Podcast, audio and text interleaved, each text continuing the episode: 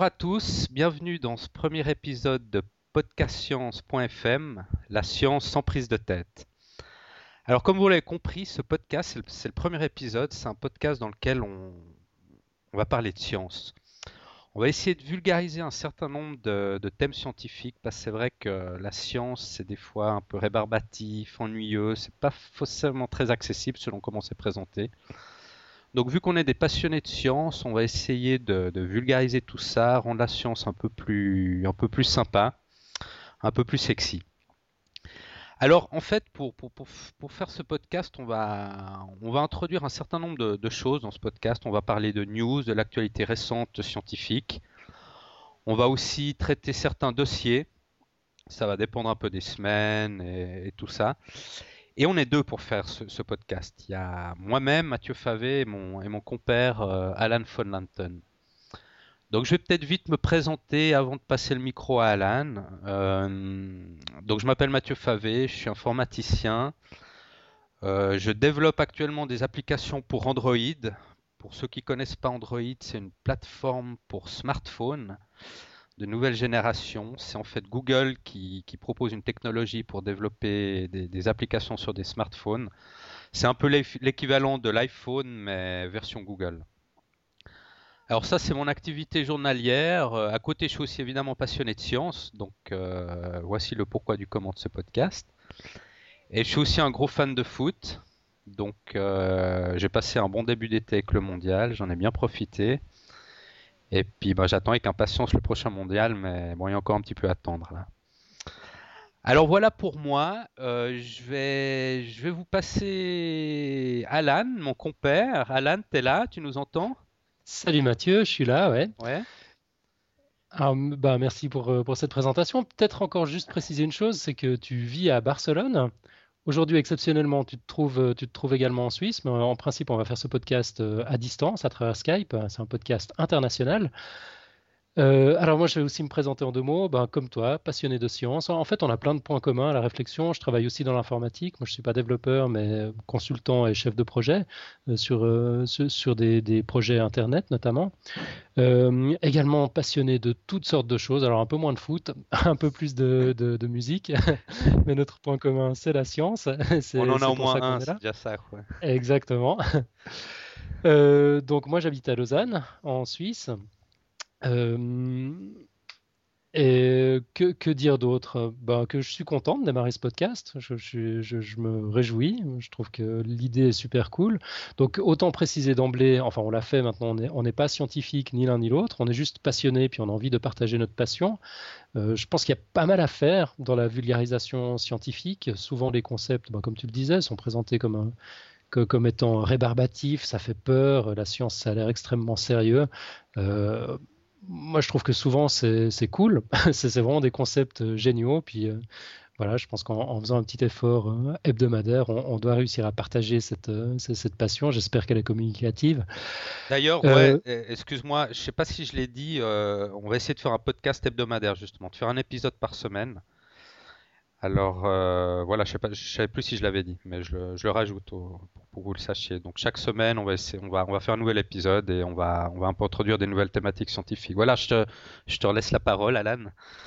bah, juste peut-être encore une bricole pour dire que euh, on, va essayer de rendre ce podcast euh, aussi interactif que possible. On invite les auditeurs à, partager leurs commentaires, euh, leurs leur, désirs pour qu'on traite de tel ou tel sujet, et puis à être critique. Il faut y aller. Faut, il faut, on, veut faire de la qualité. Donc, si on n'est pas à la hauteur, lâchez-vous. Soyez quand même un petit peu indulgent au début, vu qu'on n'a pas trop l'habitude de, de, parler derrière un micro. On risque de balbutier un peu les, les premières fois. Donc, soyez un peu indulgent, mais, mais sinon on est à l'écoute de vos commentaires. Y a pas de ouais, on est à l'écoute, euh, donc on a, on, a un site web qui vous permet de réagir euh, par, euh, par des commentaires. Tu, peux peut-être donner l'adresse, Mathieu? Alors, le site web, il s'appelle podcastscience.fm, donc podcast science en un mot et .fm.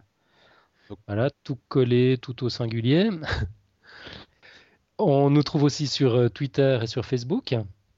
Donc Twitter, l'utilisateur c'est Podcast Science et Facebook, on a une page Facebook. Si vous la cherchez, si vous cherchez Podcast Science, vous, vous la trouverez.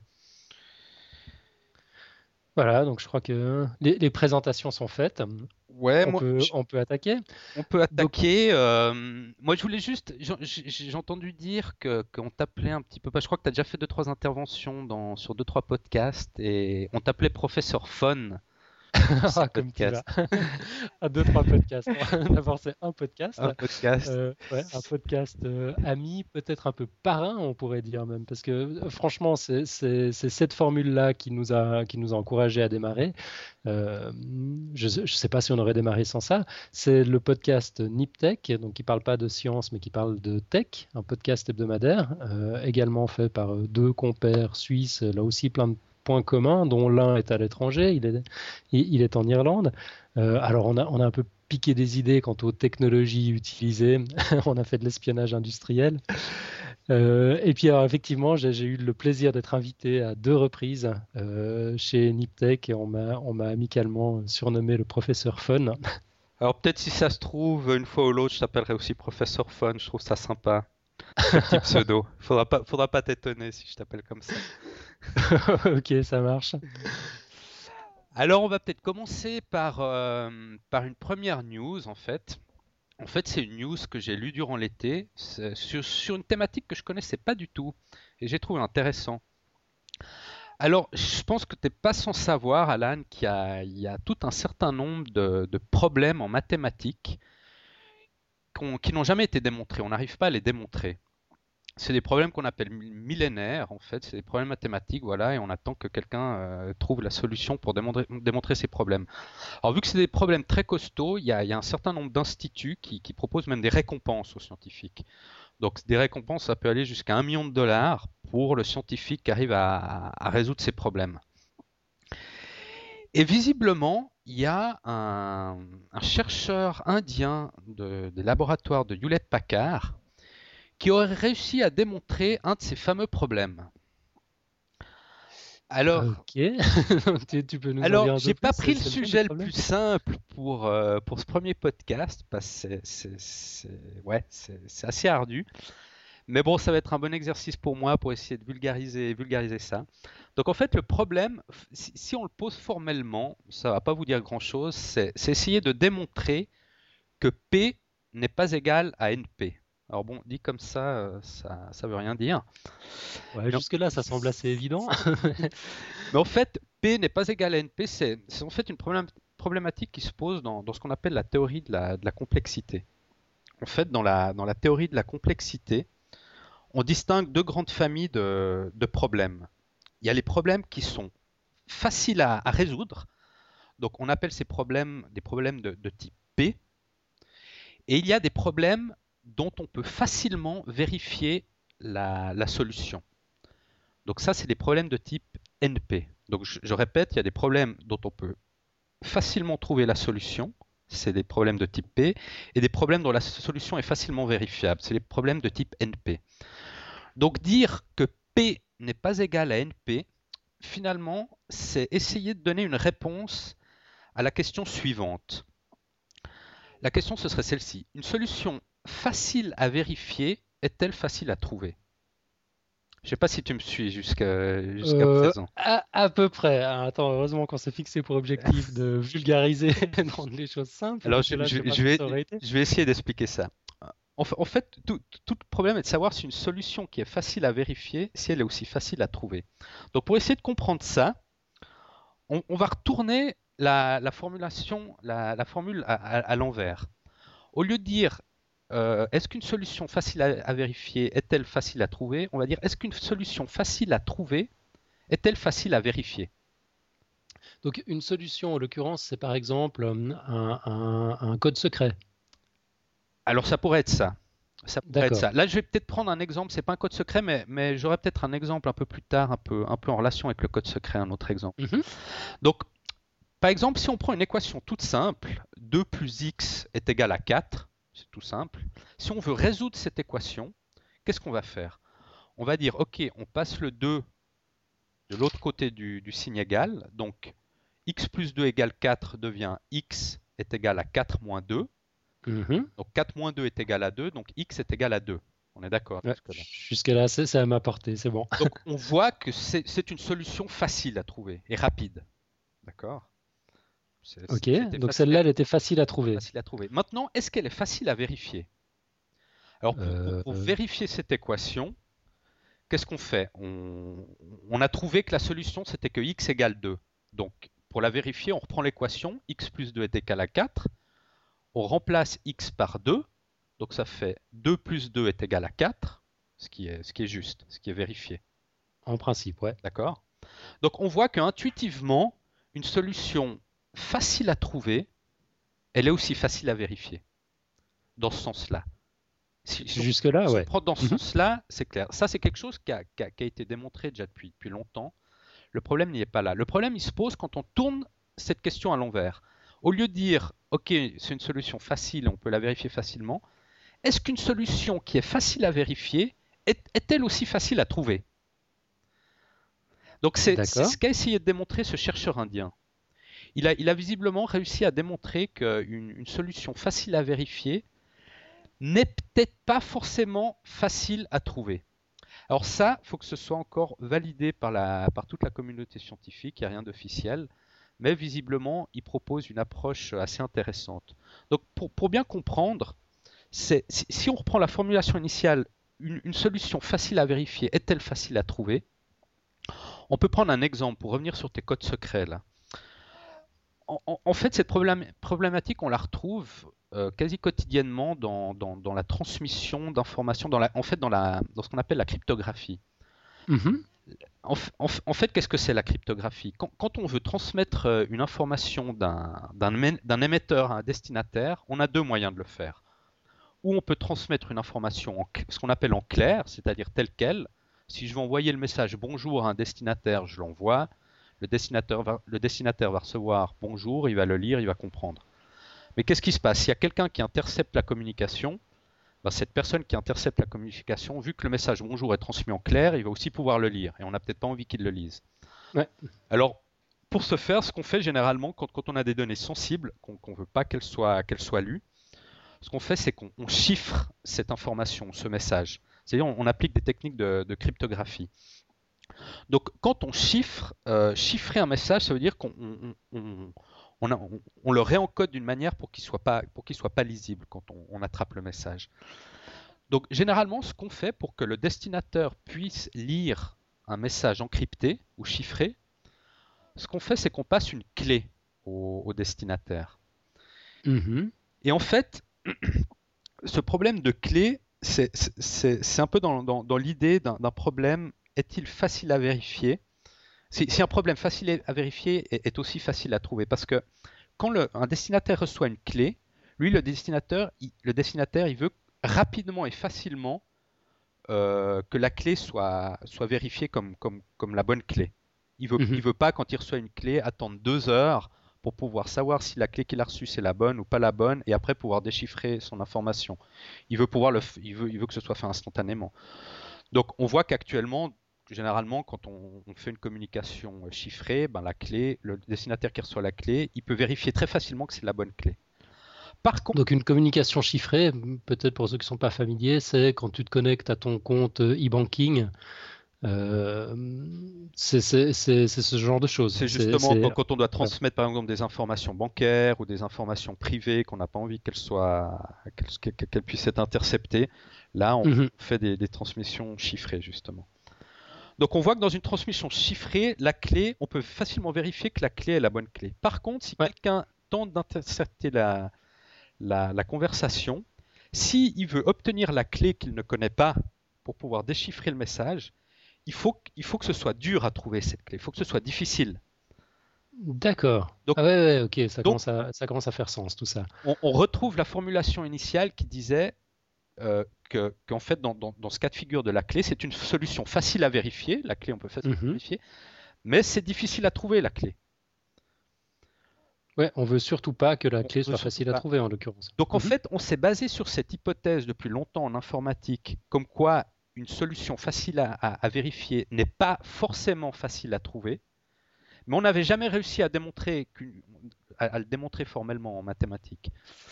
Et visiblement, cet Indien a réussi à démontrer formellement qu'une solution voilà, facile à vérifier n'est pas forcément facile à trouver. Elle peut l'être, mais pas forcément. D'accord. Ouais, bah ça, ça, ça, vaut le million de dollars. je, je conçois. Ouais, alors comme j'ai dit, il faut encore que ce soit validé par la, la toute la communauté scientifique. Donc euh, voilà, on vous tiendra au courant si on a, si on a des nouvelles à ce sujet. Et bon, moi j'ai trouvé, j'ai trouvé marrant parce que c'est en fait des, ce, genre de questions, ça peut, ça peut paraître un peu tordu comme ça. Mais on, en fait, on se rend compte que ça amène à, des applications bah, quotidiennes, comme, par exemple quand vous vous connectez justement sur votre compte de e-banking, euh, vous le faites très souvent. Et ben, finalement, derrière, il y a cette problématique euh, de, de, de solutions faciles à, à vérifier, mais qui n'est pas forcément facile à trouver. Donc à la réflexion, ça vaut peut-être même un petit peu plus qu'un million de dollars, parce que si, si le gars, si cet Indien avait démontré le contraire, je pense que ça aurait mis euh, l'industrie bancaire dans une certaine difficulté. effectivement, effectivement, quoi. Mais, mais d'ailleurs, je crois qu'il y a, euh, dans, un des, des articles qui explique ça, il y a un, un scientifique euh, qui, qui, qui croit qu'on va pas que, que la démonstration qu'a fait le, le, cette personne, ce, cet Indien n'est en fait, il va pas arriver à démontrer le problème, donc il a rajouté 200 000 dollars au prix initial d'un million de dollars parce qu'il croit que finalement cette démonstration elle va pas être valide. Donc, euh... il est sûr de son coup là. On va voir. Donc, euh, donc voilà pour, euh, pour cette news. Quoi. Alors j'espère avoir été clair. C'est vrai que c'est un peu, un peu difficile. Ah, t'as as choisi un sujet hard pour commencer quand même. Hein.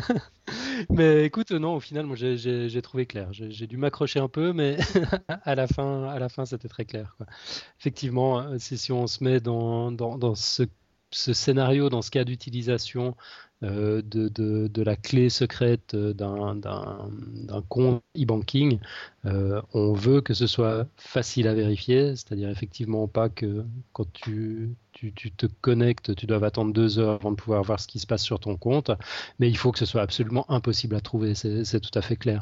Et je ne m'étais pas rendu compte qu'on n'avait pas de théorie euh, là derrière, qu'on ne savait pas pourquoi, euh, même si c'est effectivement contre, contre-intuitif, quoi. C'est vrai, euh, l'exemple que tu as donné. Ouais, parce que si on retourne la formulation à l'envers, donc une, une, solution facile à trouver, elle est facilement vérifiable.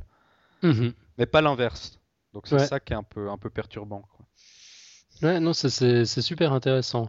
Et c'est marrant, quoi, toutes ces, toutes ces preuves mathématiques qu'on prend, qu'on prend pour évidentes, qu'on qu accepte, A carré plus B carré égale C carré, bah, il, il a fallu les trouver aussi. Hein. Apparemment, c'était des processus qui nécessitaient moins de, moins de moyens à l'époque. Euh, mais toujours, toujours est-il qu'avant d'arriver à une telle vérité, ben, il, il faut y aller. Ouais, J'avais lu il y a quelque temps un livre super intéressant de Simon Singh, un, un scientifique anglais. Euh, le dernier théorème de Fermat, ça s'appelait, je sais pas si ça te dit quelque chose. Oui, oui, oui. ouais. euh, donc là aussi, Fermat, c'était un, un, mathématicien amateur du XVIIe siècle, euh, donc euh, ouais, amateur un peu dans notre genre, quoi. Ah, ouais, peut-être un peu moins quand même. ouais, un peu, ouais, beaucoup moins même, parce que il, il s'amusait à, à, à, établir des théorèmes, c'est-à-dire des, des preuves mathématiques euh, justement comme le, comme le théorème de Pythagore. Personne ne sait comment il s'y prenait pour y arriver, mais, il y arrivait. Et puis, tout a été vérifié. Pratiquement tout ce qu'il a fait a été vérifié, sauf un dernier théorème qui restait pendant, pendant 250 ans que personne n'a pu, a pu vérifier. Euh, on savait juste ce qu'il a indiqué dans la marge, c'est-à-dire qu'il avait la solution, mais il a marqué dans la marge je n'ai pas la place dans cette marge pour écrire la solution.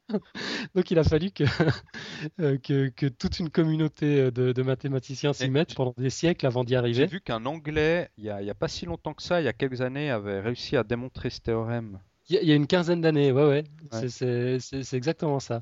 Un, un, un, truc qui était, en fait, ça, ça, me paraît encore plus, plus simple à comprendre. Euh, voilà, j'ai donné l'exemple du théorème de Pythagore, a carré plus b carré égale c carré. Ben, lui, ce qu'il disait, c'est que a cube plus c cube ne peut jamais, non, pardon, a cube plus b cube ne peut jamais être égal à c cube, ouais. etc. a puissance 4 plus b puissance 4 ne peut jamais être égal à c puissance 4. Puis on ne sait pas comment il était sûr de, de son coup parce que voilà, on n'a jamais retrouvé ses notes. Et puis finalement, il s'est avéré qu'il avait raison. Alors, comment ce mathématicien anglais, à grand renfort de moyens informatiques, est, arrivé à valider le théorème, j'en sais rien. enfin, je, trouve, je, trouve assez drôle. C'est assez génial ces problèmes de, de, logique, de logique absolue. Finalement. Ouais, on les appelle millénaires ces problèmes. C'est tous des, problèmes qui, qui, sont là depuis entre guillemets la nuit des temps euh, et qu'on n'a pas, pas encore réussi à démontrer. Il y en a tout un certain nombre. Donc voilà, on espère pour cet Indien qui, qui va gagner ce petit million de dollars. Mais en fait, lui, en fait, ce qu'il a fait, cet Indien, c'est que en, fait, pour ces récompenses, elles sont souvent émises par des, instituts euh, scientifiques et tout ça. Et en fait, quand, quelqu'un propose une démonstration euh, sur un de ces problèmes, s'il veut, veut, veut opter à la récompense, il doit proposer à un comité de lecture de ces instituts, évidemment. Euh, en premier lieu, il doit soumettre sa démonstration à, des comités de lecture de ces instituts pour qu'ils puissent la valider. Mais lui, ce qu'il a fait, cet Indien, c'est qu'il n'a pas soumis à ces instituts, il l'a soumis à la communauté scientifique euh, mondiale. Euh, et il a donc il a publié sa démonstration. Donc il s'est pas directement dirigé à un de ces instituts qui, qui, donne des récompenses. Donc il a, trouvé plus sympa de, la distribuer à la communauté scientifique d'une manière plus ouverte et plus générale et pour voir euh, ce que ce qu'en pense la communauté scientifique. Ouais, d'accord, c'est de la c'est, de la science open source. Voilà. ouais, bah, moi je, me réjouis de connaître la suite, surtout s'il a touché ou pas le million. Il y, en a qui doivent bosser plus que d'autres pour, pour arriver à un million de dollars quand même il, les aura bien mérités si c'est si c'est bon. Ouais. Alors écoute, moi je vais rebondir là-dessus parce que on, on, vient d'évoquer en fait une preuve mathématique. Euh, et bien j'ai préparé un petit dossier sur la notion de preuve scientifique. Donc euh, les, dossiers, as en as parlé en intro quand on aura le temps d'en faire, on, en fait. Si on n'a pas le temps, tant pis. Euh, mais quand on y arrive, ben, j'espère que euh, ça, va rapidement devenir une de, nos marques de, fabrique. Euh, l'idée va être de décortiquer un des grands thèmes de la science et puis de le présenter de la manière la plus simple et la plus digeste possible en essayant de pas trop la déformer. Euh, et puis l'intégralité du dossier sera publiée sur, le site web chaque semaine. alors peut-être une petite parenthèse pour commencer. Comment est-ce qu'on choisit les sujets de, ces dossiers? Ben, Je vois deux options. Soit on s'attaque au sujet qui nous inspire euh, et qu'on a envie de partager. Euh, d'ailleurs, comme ça, ça fait un petit moment qu'on parle de ce podcast. On a eu un peu l'occasion d'y réfléchir. Puis moi, j'ai déjà un ou deux dossiers dans le, tiroir en réserve hein, sur l'ADN mitochondrial et puis l'autre sur l'effet placebo, qui sont des, sujets absolument, absolument fascinants. Mais ce qui sera encore mieux, je pense, c'est qu'on se tourne vers nos auditeurs euh, et qu'on leur demande de nous souffler des sujets. Euh, bah, D'ailleurs, à, cet égard, un, futur auditeur, enfin à partir de maintenant, ça va devenir un auditeur, j'espère, mais jusqu'à hier, c'était un futur auditeur. C'est justement Ben de Niptech Podcast qui, qui m'avait demandé un sujet sur la théorie des cordes. Euh, et puis, bah, c'est là qu'on mesure à quel point la vulgarisation scientifique est un exercice drôlement difficile. Euh, le, sujet est tellement costaud. Ouais, le sujet de la théorie des cordes, j'avais déjà un peu aussi étudié la chose. C'est assez costaud, mais, mais ça peut être sympa d'essayer de faire un dossier là-dessus. On, y viendra tôt ou tard. Il faut qu'on trouve l'angle, quoi. Donc, euh, désolé Ben, ce sera pour plus tard. Mais moi, moi, moi, moi, je me, je me sacrifie pour, pour ce, ce thème-là. Alors, je sais pas quand je vais le faire. Mais je suis assez pour euh, aussi un peu parler de la théorie des cordes. Ah, t'aimes bien les sujets costauds, toi hein bah, J'aime bien la physique, en fait. Euh, j'aime bien tout ce qui est physique quantique, euh, physique fondamentale, tout ça. Et ça m'intéresse assez, donc je suis aussi assez régulièrement les news qui tournent là autour et j'ai déjà une petite idée un peu générale de ces choses-là. Donc voilà, ce sera l'occasion de formaliser un peu mieux mes, mes idées, ma compréhension de ces sujets. Ah bah c'est formidable, tu, tu m'enlèves une grosse épine du pied. Donc euh, pour, pour aujourd'hui, comme, euh, comme dossier, moi je, je, propose une petite réflexion sur la notion de preuve scientifique euh, parce que c'est devenu un véritable mantra. On dirait que la preuve scientifique, à certains égards, est, comme une nouvelle religion. Ça, a l'air d'être devenu l'argument publicitaire ultime pour vendre tout et n'importe quoi, des pâtes dentifrice, des gélules amincissantes, des poudres à lessive. Euh, et puis accessoirement, il y, a un autre contexte dans lequel la preuve scientifique a le dernier mot, c'est dans les tribunaux du, monde entier. Et pourtant, la preuve scientifique n'existe pas. Ah bon? Ouais, j'aime bien lancer ça comme ça. Un gros pavé dans la mare, la preuve scientifique n'existe pas le petit sujet à réflexion. Donc la, preuve mathématique dont on vient de parler, le théorème, ça c'est clair, c'est imparable, c'est inévitable, c'est infalsifiable, quelle que soit l'époque, la culture, le contexte. Dans un triangle rectangle, le carré de l'hypoténuse est toujours égal à la somme des carrés des cathètes. Ouf, j'ai réussi. Toujours, partout. Euh, mais une preuve scientifique, bah, c'est un peu plus compliqué. Si on prend par exemple la loi universelle de la gravitation qui a été formulée par Newton au XVIIe siècle, qui est pourtant valide, ça marche, ça permet de comprendre pourquoi les choses tombent, pourquoi, le pourquoi et comment des marées, les interactions entre les astres, ben, cette loi a priori universelle, entre guillemets, euh, n'expliquait pas, ne suffisait pas pour expliquer des minuscules anomalies dans l'orbite de Mercure, la, première planète du système solaire, celle qui est la plus proche du Soleil. Euh, alors que la, théorie de la relativité générale d'Albert Einstein, euh, quant à elle, explique non seulement la gravité, en se basant sur une approche complètement différente, mais en plus, elle permet aussi de prédire et d'expliquer ces variations dans l'orbite de Mercure. Donc la, preuve scientifique de Newton a été supplantée par la preuve scientifique d'Einstein. D'accord. D'ailleurs, si la théorie d'Einstein reste aujourd'hui la théorie de référence en astrophysique, ben on sait déjà aujourd'hui qu'elle n'explique pas tout non plus et que tôt ou tard, elle finira par être, euh, par être mise en question. Bah, d'ailleurs, la, théorie de la relativité. D'ailleurs, la, théorie de la relativité d'Einstein explique euh, des phénomènes qui se passent dans l'infiniment grand, donc planètes, astres et tout ça, mais n'arrive pas à expliquer certains phénomènes dans l'infiniment petit. Exactement. elle a aussi ses limites à ce niveau-là. Ouais. Bah, ça, je suppose que tu y viendras quand tu nous expliqueras la théorie des cordes. Voilà, voilà. On va laisser ce sujet de côté pour l'instant. Donc, euh, si, je reviens à ma, à ma, notion de preuve, si une théorie prouvée peut être remise en question par une autre théorie deux siècles plus tard, est-ce qu'on peut encore parler de preuve? Bah, Pour ma part, je pense que non. Donc, contrairement aux religions, il n'y a pas de vérité en science. Euh, d'ailleurs, c'est tout l'intérêt de la démarche scientifique. Son moteur, c'est le doute, c'est pas la certitude.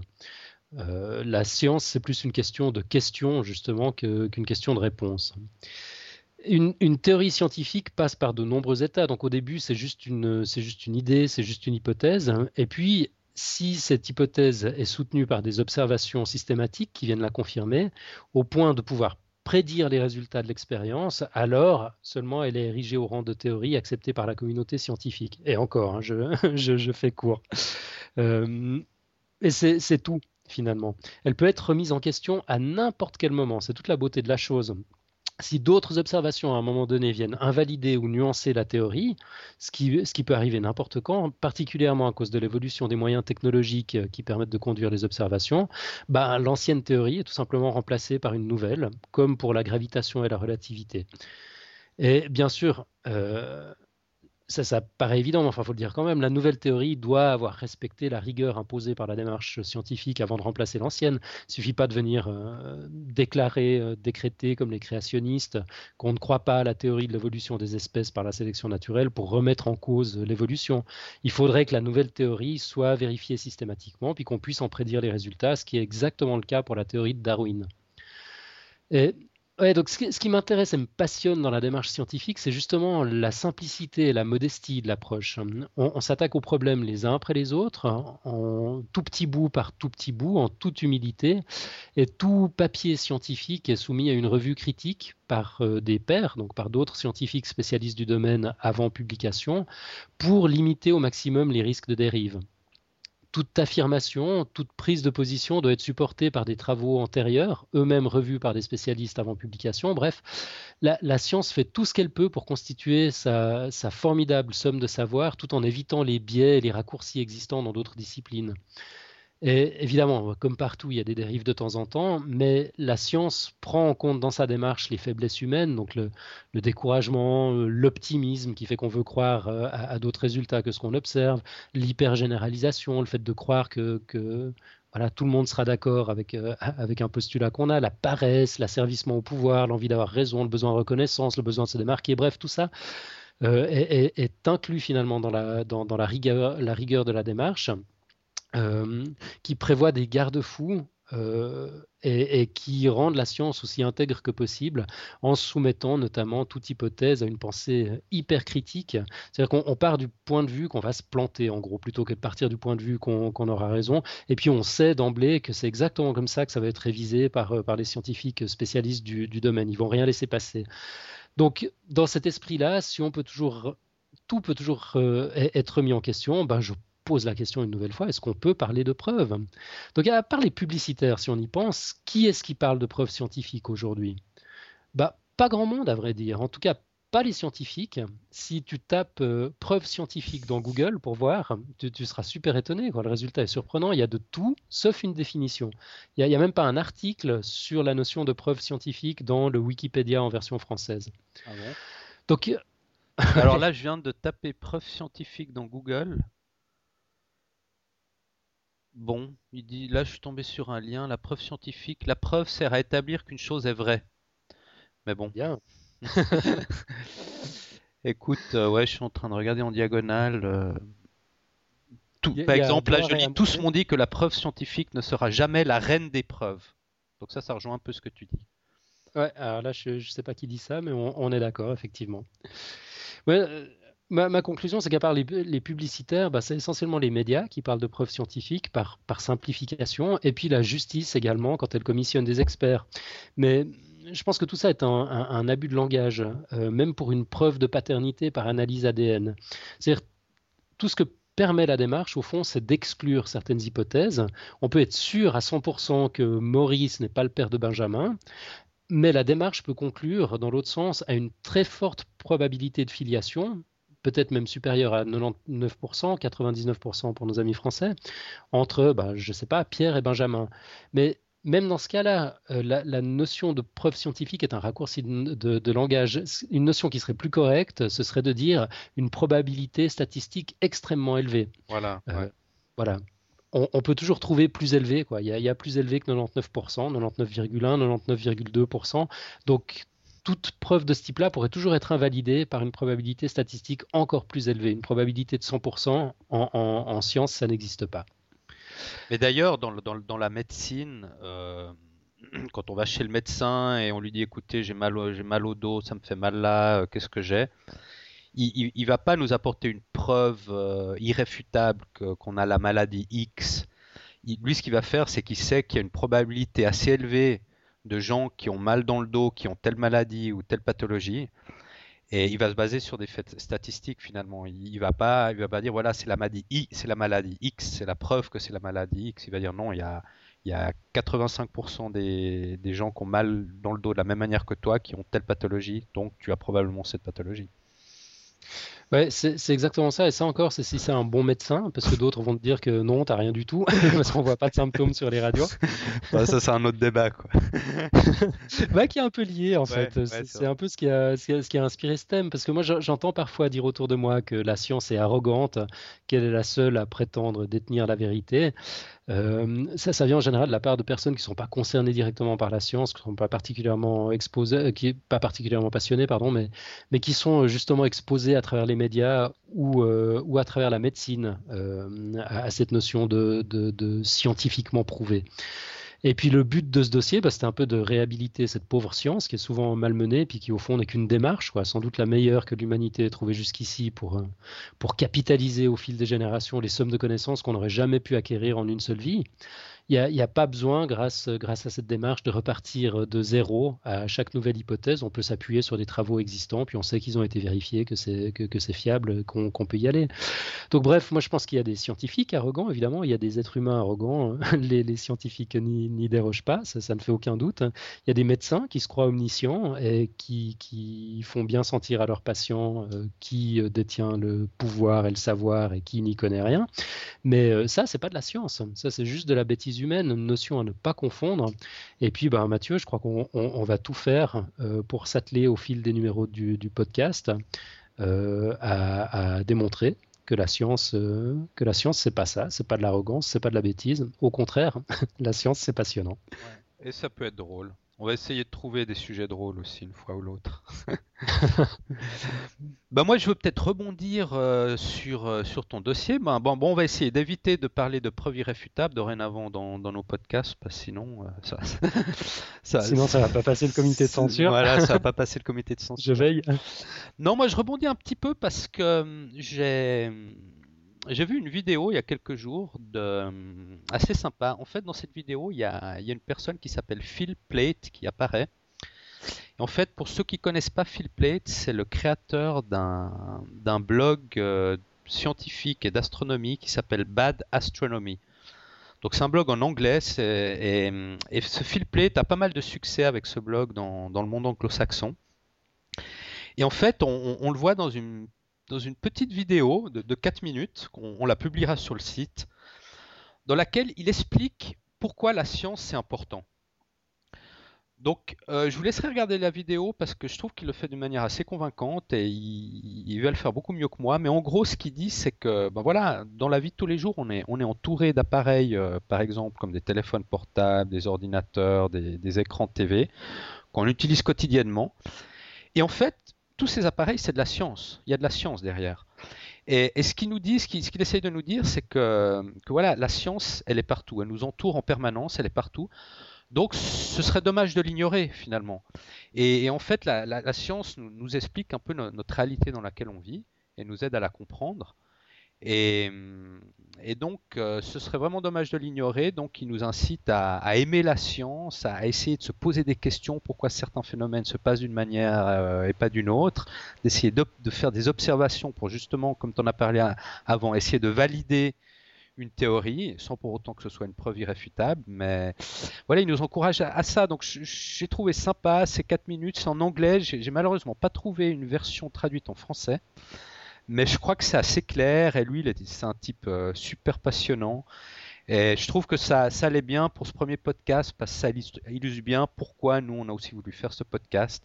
C'est parce que voilà, nous on voit la science, en tout cas moi je la vois tous les jours, je vois une voiture rouler, je m'imagine comment, comment ça fonctionne une voiture, je vois un ordinateur, je m'imagine comment ça fonctionne un ordinateur, et, voilà, des phénomènes naturels aussi, tout ça, donc euh, bah voilà, on va publier cette vidéo. Je sais pas si tu l'as vue toi, euh, cette vidéo Alan oui, oui, moi je l'ai, vu, j'adore ça. Ça, c'est une espèce de, modèle absolu. Moi, j'aimerais bien pouvoir parler de la science comme, comme il en parle. J'ai été confronté en fait euh, à, ce thème il y, a, il y a pas longtemps en parlant avec, euh, avec des collègues de notre projet de podcast. Puis il y en a un qui me dit ouais, mais bon, au fond, la science, ça sert à quoi dans la vie de tous les jours? Puis je me suis retrouvé un petit peu embêté. J'ai dû quand même réfléchir deux minutes et puis tout ce que j'ai réussi à, à, sortir. Non, en fait, la, question avait été un peu plus précise. C'était euh, la, théorie de la relativité. À quoi est-ce que ça sert dans la vie de tous les jours Il m'a fallu un petit moment quand même pour sortir le GPS. Euh, qui effectivement est un, système génial. Il en parle d'ailleurs, Phil Plait, je crois. Dans ouais, absolument. Ouais, ouais. On, a tous un dans la poche euh, aujourd'hui, puis sans, sans les, les, les, corrections minimes sur, sur, sur le, le, décalage euh, qui, est induit par la vitesse à laquelle tournent ces, satellites euh, autour de la Terre, eh ben, on aurait une, différence dans les dans les coordonnées euh, de quelques 750 mètres par jour. Donc en gros, le GPS sans comprendre la théorie de la relativité, ça ne peut pas fonctionner. Bah, il m'a fallu un moment, puis j'ai pas été super convaincant. Je suis encore pas sûr d'avoir convaincu mon collègue aujourd'hui. Euh, ouais, je bah, pense que si on s'entraîne encore un peu et puis qu'on arrive au niveau de, de, de Phil Plate qui qui, en fait presque un, poème. Quoi. Tu, bois ses paroles, c'est génial. Tu te rends compte à quel point la science, effectivement, est partout, à quel point elle fait partie de notre, quotidien et, à quel point tout ça est merveilleux. Bah, c'est un peu pour ça qu'on fait ce podcast, justement, pour essayer de, voilà, de montrer que, des, phénomènes tout bêtes de la vie quotidienne, finalement, euh, derrière, il y a toutes des théories scientifiques, euh, il y a de la science derrière, quoi, dans tout ce qu'on voit, tout ce qu'on utilise, tout ce qui se passe. Et voilà, on va essayer bah, d'expliquer tout ça d'une manière hein, assez simple. Je sais pas si tu avais quelque chose à rajouter, toi, sinon, euh, pour cette première émission? Alors écoute, moi j'avais encore un petit sujet dont je voulais parler, mais je, vais le garder pour la semaine prochaine si on a le temps, parce qu'on s'est fixé comme, euh, comme objectif d'essayer de pas trop dépasser la demi-heure, sinon euh, voilà, les, les, les, podcasts d'une heure c'est un peu décourageant. Je lâche juste le sujet, comme ça ça, va inviter les gens à, à, réfléchir. Les gens euh, qui se lavent les mains se sentent moralement supérieurs. Voilà, ah. à méditer d'ici la semaine prochaine. Ah bah ça, ça bah voilà, c'est un sujet sympa ça. ouais, ouais, ouais, effectivement. Euh, mais sinon, bah, je, vais, en rester là pour, euh, mes interventions, histoire qu'on ne dépasse pas trop. Par contre, euh, toi, tu peux pas en rester là, tu as encore quelque chose à nous dire. Alors moi, j'ai encore quelque chose à vous dire, effectivement. on a décidé pour ce podcast de, terminer chaque, émission, chaque épisode, avec une petite citation une quote, comme on dit en anglais. Alors une citation liée à la science. Alors on a repris cette idée aussi du podcast de, de Niptech, qui eux avaient introduit cette idée de quote aussi à la fin de chacune de leurs émissions. Ouais, on peut dire que c'est un petit clin d'œil à C'est un petit clin d'œil. On a trouvé l'idée bonne, donc on, on la reprend. Bon, j'ai remarqué que Nictech, ils sont un peu moins rigoureux là avec la quote, il me semble. Ouais, c'est vrai, c'est vrai. Ce que je trouve dommage. ce que je trouve dommage personnellement, moi je trouvais bien, donc je les invite euh, à, relancer un peu plus. Euh, un peu plus cette histoire de côte. Mais bon, ça c'est leur problème. Quoi. Mais moi je trouvais sympa. Le, message est passé. Non, t'as raison, il faut militer un peu. Elle était, elle était bien cette côte. Donc euh, bah, nous on reprend un peu cette idée de côte. Alors, euh, alors là j'ai une première côte pour ce premier épisode. Alors pour la petite histoire, euh, cette côte, en fait le thème, ça vient d'une dissertation que j'avais fait quand j'étais à l'école.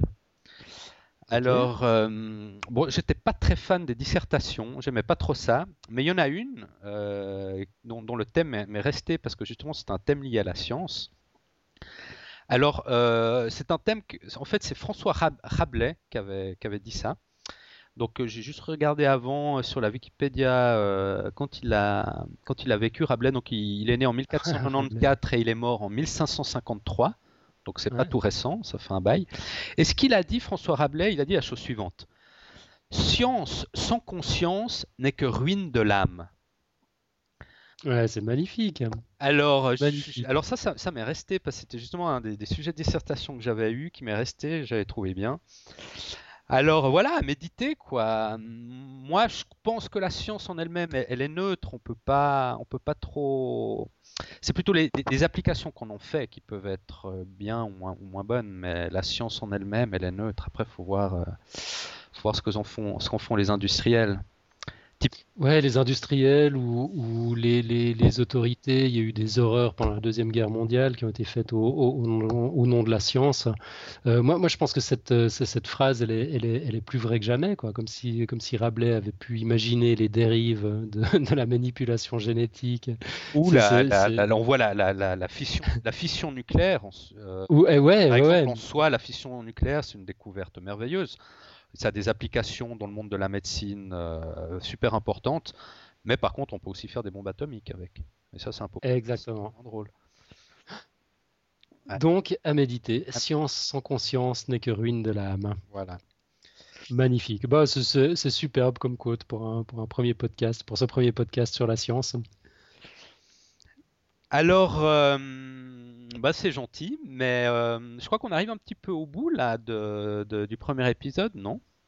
Ouais, je crois, écoute, je crois qu'on a dépassé allègrement 40 minutes là. on n'arrive pas à se tenir à la demi-heure, il n'y a pas moyen. on y arrivera, on y arrivera. On y arrivera. on, papote beaucoup, on zappe d'un sujet à l'autre. Il va falloir qu'on se discipline un peu, ma foi. On, on, apprend quoi, on est tout bébé dans le domaine, on peut que s'améliorer. En tout cas, moi j'ai eu beaucoup de plaisir à faire ce premier numéro avec toi, Mathieu. Moi aussi, j'espère que j'ai été clair. Euh, et bah, je suis déjà impatient de faire le deuxième la semaine prochaine. Ouais, moi aussi. J'espère que d'ici là, on aura reçu euh, du feedback de nos millions d'auditeurs en délire. Donc, euh, on va publier le, podcast sur le site que je rappelle, il s'appelle podcastscience.fm. Ouh, là, on va peut-être la refaire. Attends, podcastscience.fm. Voilà. Et vous retrouverez aussi des news sur Twitter et sur la page Facebook. Ouais, c'est-à-dire qu'à chaque fois qu'on tombe sur un truc qui nous paraît intéressant, ben on, va le, on, va le publier sur, euh, sur Twitter et sur Facebook. Le podcast sera aussi publié sur iTunes. Donc si vous avez iTunes, vous pouvez faire une petite recherche et le trouver et vous abonner. Euh, voilà. Comme tu dis, voilà. Donc, ben, merci Alan pour ce premier épisode. Euh, ben, merci à toi Mathieu. Euh, je te souhaite une bonne semaine et on se voit la semaine prochaine pour la, deuxième émission. Exactement. D'ici là, bon retour à Barcelone. Ben, merci bien. Je repars demain. Là, je vais avoir un long voyage, mais ça va bien se passer. Il n'y a pas de souci. Ça roule. Bonne route. Allez, à bientôt. ciao. Bonne semaine.